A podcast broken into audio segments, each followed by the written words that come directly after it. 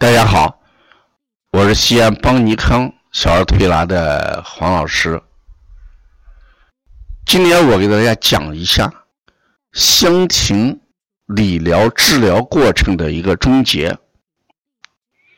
我们在前面讲过，一个小孩来到香庭室，我们为了让孩子消除一系列的戒备心理，自由。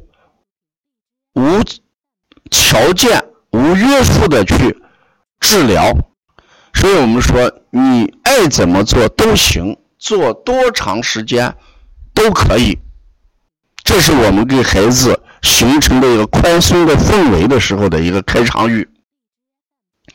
那在这种开场语的前提下，如果一个孩子没完没了的摆下去，那我们如何终结呢？这里面我们就讲一下香情理疗的终结。如果一个孩子动力十足，把沙盘摆满了，他又把好多沙具有一个落一个还在摆，而且时间持续的很长，那怎么办？我们作为理疗师，一定有这样的几个技巧。当孩子一次治疗基本上在六十分钟以内，这是我们心里的一个底线。一个孩子摆到五十分钟的时候，他的动力还很足，兴趣还很高的情况下，那你就应该有这样的一个提示。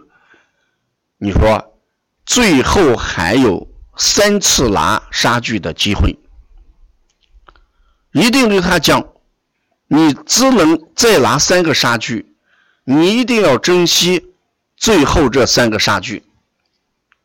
当你说这个话的时候，孩子一般不会说你要摆多长时间，摆多长时间。说你刚给我说要摆多长时间都行，为什么要制止我了？一般孩子没有提出这样的观点。为什么？因为你拿三个杀具给他做结束，而不是拿时间做结束。孩子很可能想。没有时间限制，人家可能有杀具限制，所以孩子不会在这儿跟你狡辩的。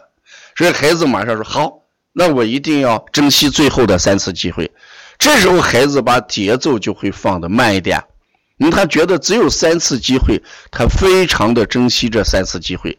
这时候他就啊，第一次拿了一个，这放下。老师是不是还有两次？你说是，这个一定要有封闭的，肯定的。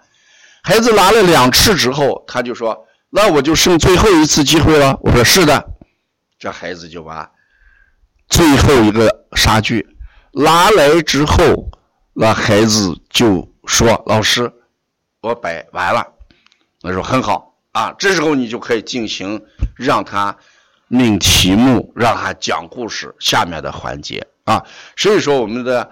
虽然给孩子讲的是没有时间限制，但是终结是掌握在我们手里，把握在六十分钟以内啊就可以。摆到五十分钟的时候，我们给他三次挑选的机会，这是单次相亲的终结。那么家长说：“你说我这个孩子心里这个有点阴阴影，或者心理因素引起的呃慢性咳嗽，那到底我这个孩子做多少次才能终结？”你拿什么来判断孩子做多少次？这是家长应该问的一些问题。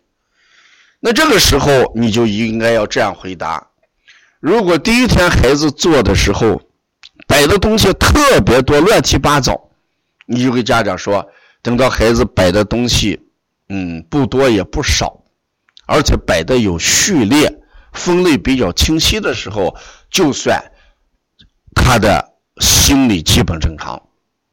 这时候我们每次做完之后有一个照片啊，照下来，家长一比较啊，第一次乱七八糟很多，慢慢的摆的很正常啊，这个时就就说这一次就算治疗效果很好了，孩子这个心理得到了纠正，得到了纠偏啊，把不不及和呃过犹不及这些东西都消除掉了，我们以后再做吧。不管是三次、四次、五次，这就叫一个过程的终结。还有一种，这孩子一直不想摆，你给家长说，你看这个孩子没有动力，没有信心所以呢，等到他做上几次之后喜欢玩，而且呢，这个时间概念、节奏、心情都很好，那就说明孩子把这负能量消失掉了，我们就可以终结。不管是四次五次，只要出现这种情况，咱们算这个理疗过程就算结束。这是一种方法，还有一种方法，就说你看这个孩子摆的东西不会分类，不会分类，就像一幅画一样，画面感很凌乱。那你就跟家长讲，你看这个孩子摆的很凌乱，啊，乱七八糟啊，东西没有分类。我们摆的，等到他会分类的时候，这就算治疗好了。因为这个孩子心里比较乱啊，呃，那分类，比如说他把这个餐具慢慢的会放在一起，他把卧室里面的东西会慢慢的放在一起，他把书会放在书架上或者书桌上去，这个时候我们就说就正常了啊。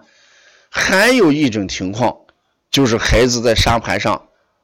摆了四五个，呃，这个独立的、毫无联系的一些场景。这时候，你跟家长说：“你看这个孩子，他这一次摆的四五个独立的、毫无联系的一些场景，我们让他再做上几次。做上几次之后，他能不能把这些独立的东西变成一个和谐的、相互联系的？这个时候，我们算心理因素就就得到了。”呃，修复和改善，因为孩子摆的独立部分越多，我们经常说这个孩子的人格呀，他没有达到整合，没有达到统一，做事情总是一部分一部分啊。等到他把这六七部分变成用用这个呃桥梁呀，或者用道路呀，或者用什么串联起来，能变成一个统一和谐的整体的时候，那这个呢，也就算心理得到治疗。啊，所以我们这个乡情理疗的评价这一部分，等到我给大家讲完之后，大家就知道如何终结啊。如果要了解更多的知识，我们可以通过幺三五七幺九幺六四八九的电话联系啊。谢谢大家。